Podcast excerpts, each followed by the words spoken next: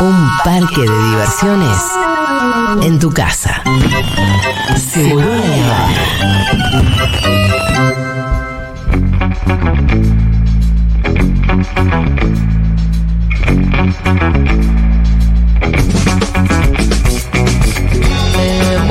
bloque de noticias eh, tenemos un invitado especial en la mesa, que es el señor Pablito 30, el musicalizador de la radio. Uno de los militantes más, ¿cuál es la palabra? Tenaces. Sí. Vamos, vamos. que yo con esa. conozca. Pablito, ¿desde qué edad militas vos? Eh, 16 años, eh, presentamos lista en el centro de estudiantes de una técnica en medio de la pelea con la Ley Federal de Educación. ¿Año? 98. ¿Tu referente político cuál era ahí? En ese momento, no, es muy gracioso. Acuérdense que estaba. Yo el otro día hablaba con Fede. de eso. 98, menemismo. Eh, eh, claro. eh, eh, nosotros ahí estábamos más cercanos a lo que era la CTA. Eh, en ese Sí, momento sí. estaba bastante. Claro, nacía la CTA. Eh, la CTA en el 92 nació como Claro, congreso. bueno, sí, sí. Eran esos Claro. seis años, pero más que nada los movimientos sociales, acuérdense. que Ahí el irrumpían los movimientos sociales dentro de la CTA. Exacto, con la FTV. Y bueno, espacios de Los. MTD, toda esa banda. Claro, creo que son un poquito posterior, pero sí, son lo mismo, lo que estás diciendo vos. Eh, mm, y yo el otro día hablaba que tipo 2000 era, no sé, farinelo, era un nivel. era un nivel de, de, de- de salto de ¿Te brújula. acordás del padre Farinello Por con eso, esos era como- mensajes de la noche? El Frente de la Resistencia, con uno que se llamaba Reina. Era como todo muy. eh, que eso, por ahí, ahora cuando veamos los audios Sí. que se vienen, ¿no? el tema de la descomposición. eh, y lo importante que es eh, que exista Futurock en ese, en ese contexto. Pues nosotros no teníamos esa, esa brújula. ¿Sabes lo que ¿no? me hubiese gustado tener una radio Eh. en nuestra juventud, una radio así? Hubiera pop, volado chicos. por los Era aires mucho pop. antes el menemismo. Era rock and pop y te- te tenías que sí. Julia. No lo sé, pero- No pero- había voces ahí, no había. me- no, no, yo me Estaban, acuerdo que miren, no. miren, miren cuáles eran nuestras referencias comunicacionales. La nata. La nata. Y, y ese tipo de gente, ¿no? Con el día D. digamos, Con el día Berbisky, que estaba el perro, que estaba. Paenza, Tenenbaum, Esto lo, el Loto Viada. Esloto, que después muchos de ellos siguieron siendo referencias comunicacionales. Mm. De y una. otros, bueno, la nata. Sí, sí. Pero que además, Mm. ellos tampoco es que tenían un proyecto de país demasiado interesante, porque No. en un momento era solamente la denuncia Era a la corrupción menemista. Entonces era el antimenemismo eh, y, y el anti, si querés, liberalismo, pero nadie se imaginaba que podía llegar. Nadie anhelaba una especie de proyecto kirchnerista. No existía Y ahí es- empezó a hablar. un horizonte ni mínimamente eh, cercano a eso que después fue, ¿no? Y ahí empezaba a Y al hablarse. final fue. Sí, tal cual. Era como el menos malo. Ahí empezó la idea del menos malo. Porque el que votó a Alfonsín lo votó con ganas. Sí. El que votó a Menem en su momento lo votó con También lo ganas. votó con ganas. Cuando pa- aparece la alianza, que era bueno la esperanza, era, Era lo menos malo. Hay momentos donde se eso. vota lo menos malo y después se, se vuelve Bueno, a regenerar justo algo. en esa Exacto. campaña es donde la campaña se centra más en la crítica al otro que en la propuesta. Sí. Porque la campaña de la alianza fue una campaña antimenemista, crítica del menemismo, sin ninguna propuesta muy clara. Tal cual, tal cual. Es más, Y no, después lo tuvieron que llamar a Caballo Claro. para que le solucione la, el quilombo era- económico. Exactamente. Y. no, sí, no diga, diga. No, diga. dale, cerrando el día y vamos a las notas que todavía tenemos que No, no, escuchar. la importancia de, de eso, de tener una referencia, de agarrar y decir, che, ¿qué está pasando? Voy, prendo la radio y sé que no me van a cagar, sé que no me están vendiendo pescado Claro, podrido, claro. sé que no me están operando, porque Que pasa a vos te pasaba eso. con el padre Farinelo. que vos sabías que no te, no, te, que no te iba a cagar y no te iba a estar No, vendiendo. pero era como una- el padre Farinelo, Claro, era vamos. una referencia Acá vos tenés, acá el, vos tenés. el Mujica de los 90. Pobre- Todo pobre devaluado, Farinello. pobre. Por- Pero, no digo, era culpa pero de Farinero, era no era etapa, culpa de Claro. era la etapa, pero digo, después la etapa kirchnerista, que Sí. por más que ahora la vemos en fade out o no, no lo sabemos, Sí. nos dejó algo. Nosotros, vos, yo, vos, Pitu, Pablito, yo, somos y podemos y tenemos alguna potencia para construir lo que estamos Mm. construyendo o para por lo menos para dirigirlo. Porque nos porque pasamos por una etapa militante y una Claro. escuela y además una escuela que de formación que fue el kirchnerismo. Tal cual. Y los, y los que no son cucas que nos están escuchando, porque la mayoría yo creo sé que son. Pero pueden no encuentran una referencia. Sí, También A ver. encuentran una Sí. referencia y se sienten Previo al kirchnerismo, y con esto cerramos si querés, previo al kirchnerismo no existía prácticamente ya la militancia. Nadie se animaba a decir yo soy militante. o sí, pero era todo muy no, no, nadie se animaba, no existía. Lo que existía era el puntero en el barrio, Claro. que estaba muy amañatado por el sistema político, que a- Agata repartía algún recurso y se quedaba con la mitad de ellos. La militancia conocida con- de la mejor manera renace con, con Néstor. Vamos a escuchar la noticia y enseguida seguimos. Venir a dar una clase magistral, pero me parece, Nicolás, compañeros, compañeras, que va a ser algo más que una clase. No, no, no. Tranquilos, tranquilos, tranquilos. No se hagan los rulos, ya se lo dije muchas veces. Ay, Dios.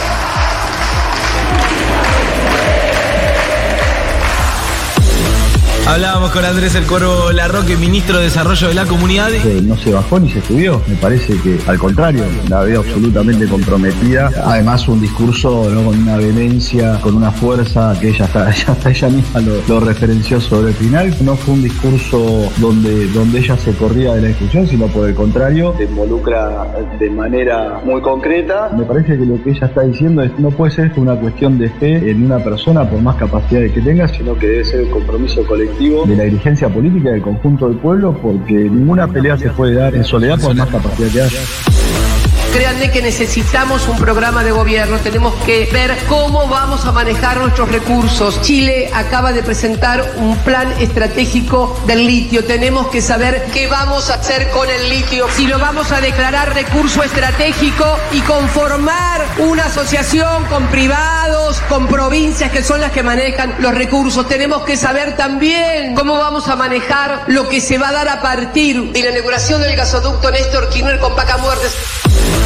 Da la impresión que hay un apoyo, ¿no? De, de- de Cristina a Massa. Y bueno, pero fue claro ayer en, en el discurso, repito, en, en- en la pelea que, que se está dando, desde las diferencias que podemos tener, es obvio que, que él está comprometido con la situación y que bueno, la, la está peleando, la está peleando, por supuesto, desde su perspectiva, desde su mirada, le tocó, se está tocando ahora, afrontar una coyuntura compleja. ¿Quién va a prestar miles de millones de dólares si no están apalancados en el exterior con una garantía? Lo que pasa, lo que pasa, que después pagan con los dólares que deberían estar dedicados a la industria para sostener la actividad económica para pagar deuda. Claro que se podría haber evitado. Seguramente se habrían enojado algunos. Pero bueno, este es el problema de querer gobernar y conformar a todos. Finalmente terminás enojando a todos.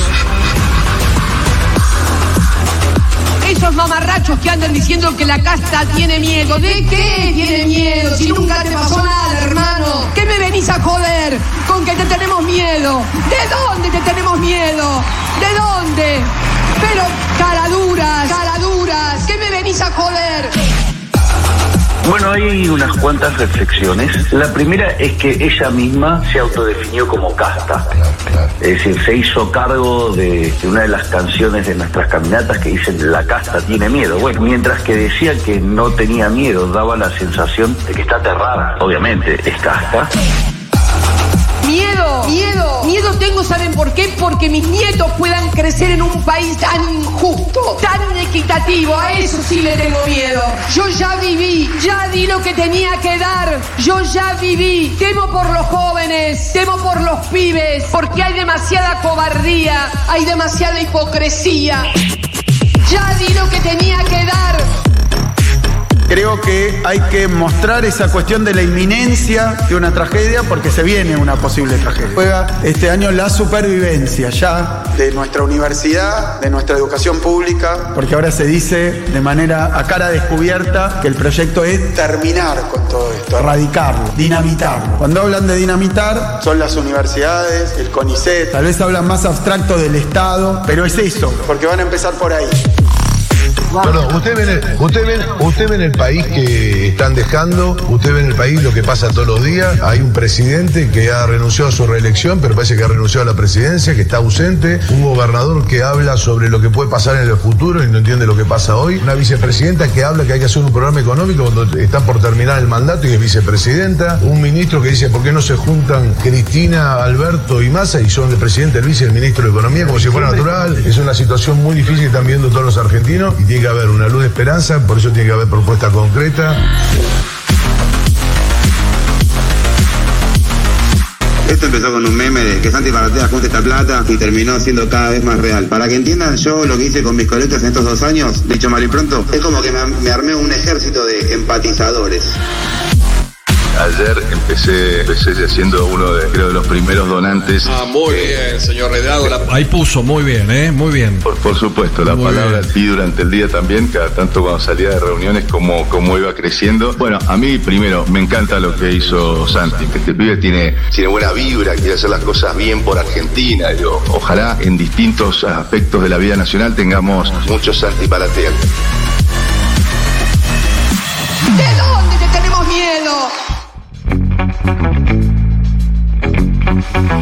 Bueno, eh, que Santi Maratea pague la deuda externa y nos dejamos de joder, ¿no? Es zarpado, ¿no? Es zarpado. Hizo en un momento una cuenta ahí en Twitter y después no le daban los números, así que dijo, bueno, volviendo a la realidad, ¿alguien necesita algo más real? Si Santi Maratea junta 400 millones, nosotros podemos juntar, ¿no? Sí, Unos socios. unos ¿eh? cuantos socios Para más, bancar a la llega. radio. ¿No? ¿Cómo venimos con al hincha eso? de rojo, al hincha de rojo, que seguro que hay un hincha de rojo que acá puso una platita para, para Maratea, Sí, sí, para sí, el club. Yo sé que la puso por lo menos que, no, mil pesitos, seis, ¿cuánto? 600 pesitos, 800 pesitos acá para que la radio. Mejor si ponen mil, ¿no? Eso seguro, siempre. Eh, pero también hay, cuotas más bajitas. Tenemos eh, muchos socios que ingresaron a la comunidad en el día de hoy. Nosotros cada tanto nos damos este, la tarea de hacer una- un día de campaña donde todos los programas nos concentramos, eh, tratamos de conversar de esto, de explicarles lo importante que es que ustedes se asocien eh, a la comunidad Futurock, que aporten al medio que eligen escuchar. Es un medio que de verdad se puede construir de la manera libre eh, y con los sueños intactos. Ni hablar. Solamente porque tiene una buena cantidad de miles de socios del otro lado, más concretamente alrededor de 18 mil que deciden y siguen aportando todos los meses una cuotita. Que yo decía, Pablito, hace un rato era como eh, darse cuenta que es más que una transacción económica. En tanto, no solamente vos me pones mil mangos, esos mil mangos vienen de tu ingreso. Vos a tu ingreso lo hiciste laburando. En realidad nos ponen un cachito de tiempo. Tal cual. Y eso te hace sentir más parte todavía. Porque no es el bill metal que vos estás poniendo, solamente una guita. La verdad que esa guita vos la hiciste laburando también. Bueno, un poquito de tu laburo entonces viene para esa radio que te acompaña todos los días, que te sirve, que te da argumentos, que te divierte, que te contiene. Y que además esto, que suena medio romanticón, pero que nos permite seguir soñando. Y además la- la- la- la- lo que decís vos con respecto, eh, ayer Cristina hablaba de la honestidad intelectual, ¿no? Que les pedía honestidad intelectual. Sí. de hecho. Y yo lo que veo acá, eh, eh, siguiendo, y seguro que los que están del otro lado, eh, no sé si escuchan todos los días, pero gran parte de la semana lo escuchan, eh, cómo estamos parejos en las sensaciones en base a lo que nos duele o, o nos pone contentos de lo que pasa en el país. Porque sé, el otro día estaba eh, justo con lo de Iván cerrando así como una cosa toda tétrica, como... Sí, se la columna de Iván del martes la pasado cara fue- tuya, la cara del pito, decirlo, uh, Se hizo un silencio fatal ahí. Pero bueno. Y nos tuvimos que reír después, eh, ¿eh? Claro, pero a lo que voy es como que más allá de, de los análisis políticos eh, más eh, sesudos y, Sí, analíticos. y más analíticos, hay una cuestión, viste, de que nosotros somos parte de ustedes y ustedes son parte de nosotros. Entonces esa sensación que circula en el aire, eh, esa, esa, esa forma de ver las cosas, es lo que nos hace a nosotros seguir pensando y proyectando y construyendo este medio.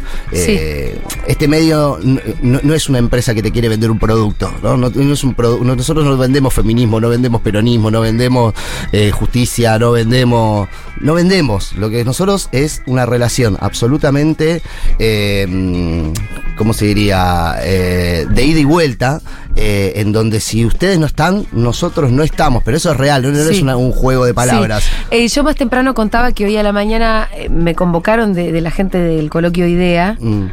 para participar de no sé qué cosa, viste que al pituto. que- ellos a veces meten a alguien distinto. Ujú. Yo acepté porque me parece que es importante tender puentes también con otros sectores que no tienen nada que ver con nosotros. Ahora, lo gracioso es que la reunión esta, que fue privada, fue por Zoom, era más como. eh, había Me entrevistaban a mí, ¿no? Entonces querían saber cómo habíamos hecho esto. Era realmente difícil de explicar para gente que piensa distinto. Por la cosmovisión, porque no entienden esa cosmovisión, tal cual. Y había una parte que yo explicaba. Bueno, obviamente, lo de la comunidad es un poco más fácil incluso de explicar, aunque para mí sea lo más disruptivo que tenemos nosotros, ¿no? Tal cual. Che, este medio se sostiene con una comunidad de oyentes. Ah, bueno, como para ellos no es tan distinto porque es cierto que hay otros medios de comunicación Que tienen un voucher, ponele, que tienen no sé, una suscripción. Claro, tal cual. Que en realidad lo nuestro no es estrictamente una suscripción, aunque a veces nos sale esa palabra. Eh, porque la suscripción en realidad, que cuando vos te suscribís a un diario, eh, en realidad vos te suscribís a cambio de un bien, que es que vos podés entrar al Concepto portal. técnico, tal cual. Por ahí, te- viste que a veces podés leer la nota hasta la mitad. Sí. Te dicen, ah, de acá, y vos decís, ay, me quedé con la intriga, ¿cómo terminaba esto? Tal cual. y sí, ahí tenés que poner. Sí, sí, sí. Acá no es así, no es que se te va a cortar la radio en algún momento porque vos no te hiciste No. socio. La verdad que es distinto. Nosotros apelamos a un compromiso político. ujú. a, de verdad, una construcción que, que tenga que ver con la decisión que ustedes toman de formar parte. Si no está Pero condicionado la posibilidad de escuchar la radio a tu cuota. Sí. Y bueno, y entonces hablábamos un poco también de los conductores, de quienes formaban parte del aire de Futurock, ¿no? Y, y yo pensaba que si nosotros dependiéramos del, del típico mercado de pases, que se da año a año entre radios y medios, ¿no? Viste que, le- que no sé, eh, fulanita se pasó a Radio con vos, que no sé qué se pasó a Radio Mitre, que no sé quién, y se pasan porque ahí, claro, gana el que da más. ¿Quién da más? O sea, si vos estás en una radio normal, en la rock and pop, qué sé yo qué, y vienen de otra y te ofrecen, te Tanto. suben, te ofrecen más, más guita porque te quieren, va y pum, pasa, pasas a otro medio. ¿Cómo piensan? O sea, acá obviamente hubo siempre gente que se fue, que volvió, pero hay una permanencia. No, ni hablar. En el staff principal de la radio Sí, sí, sí, hay una permanencia. Y, eso no es porque no haya otros medios que los estén buscando a periodistas de la talla de Flor Halfon, Juana Morín. Nico Fiorentino, Male Pichot, Mm. que- y podría seguir. Tiene que ver con que esos conductores que están al aire también se sienten parte de esta comunidad. Tal cual. Y ellos, nadie, como yo lo decía hace un rato, se hace rico acá, pero la verdad que con el gusto con el que laburan acá, no lo encuentran en otros lugares. Y por eso deciden seguir quedándose, porque con la libertad y con el gusto con el que laburan acá, no laburan en otros lugares. Y la formación, porque si ustedes hacen un recorrido en estos siete, siete años, la cantidad de pibes y pibas y pibas que han pasado por acá y que después fueron a otros lugares, qué sé yo, pero que fue una cantera también Ah, sí, de sí. formador de, de, de- de profesionales, pero yo creo que con un- una mirada distinta, ¿no? Sí. Porque los que arrancan acá, esa mirada la van a tener. Por ahí se olvidan. Por ahí se olvida. Por ahí. pero- bueno, por ahí en algún lugarcito les queda algo de Ahí eso, está. Ahí está, y eso es lo, lo- lo importante. Y en eso tienen que ver ustedes, porque si eso tampoco existiera, porque ¿qué es lo que pasa? Nosotros nos sostenemos en el tiempo, como decís bien, hay una planta, ¿no? Y una referencia construida de Sí. gente que se va quedando. Pero si nosotros queremos seguir creciendo y queremos seguir sosteniendo esto, nosotros vamos a necesitar cada vez más socios y cada vez más de ustedes que tengan ese compromiso para seguir creciendo y proyectando el futuro. A mí lo que más me preocupa es eso, lo que se viene, ¿no? Y lo que se viene cuando todos Bueno, nos lo decía a- Axel, recién lo escuchábamos en las noticias. Claro, ¿no? claro. Axel decía, che, este, ¿cuál era la frase? Creo que se viera una posible tragedia. Claro, él Y no está bueno ser un, agorero de, de las calamidades, pero tampoco negar la realidad. Tal cual, tal cual. Y además, lo que sí podemos hacer de acá es Mm. no fingir demencia, como están Tal haciendo cual. algunos otros comunicadores que yo digo cuando Sí, dicen, sí. no, no, Cristina todavía puede ser candidata. Chicos, ¿cómo quieren que se los diga? Como ya es una cosa de lo que. Porque yo acá no les voy a mentir, ¿eh? Mm. Mi interpretación de lo que pasó ayer es que Cristina volvió a decir Mm. que ella no quiere ser candidata, loco. No, ni hablar. Y no además, voy a fingir demencia solamente para sostener una ilusión que tiene patas cortas, porque la verdad que en cuatro o cinco semanas ya nos vamos a enterar que Cristina no quiere ser candidata. En los papeles nos vamos a enterar. y, y ahí ustedes. Ahora, eh, ay, perdóname. sí, ¿no? Yo no voy a sostener ilusiones donde no hay eh, una verdad. Mm, Pero hay otras ilusiones que sí se pueden sostener. El proyecto de un país más igualitario no lo abandonaremos nunca. No, no, no. Ni no, sobre el desierto lo vamos a abandonar, no, ¿eh? No, no, no, no, no. Aparte, perdón, quiero retomar como habíamos empezado. Yo te pregunté, ¿cuándo empezaste a militar? 1998. ¿Cuál era tu referencia poética? El padre Farinello. Es espectacular lo que me decís. ¿Qué país teníamos? Un desierto, loco. Arrasado. Un desierto y se reconstruyó. Entonces, a mí, la posible tragedia, No la voy a negar, es Ujú. posible que llegue, pero la verdad que la posibilidad de reconstruir, de pelearla, ahora hay un montón de derechos. Aparte, ahora tenemos muchas cosas para defender. Porque Claro. tenemos tanto ganado y tanto construido y tantos derechos conquistados Mm. que ahora es- va a ser. En los momentos de repliegue no es que, bueno, ay, se No, no.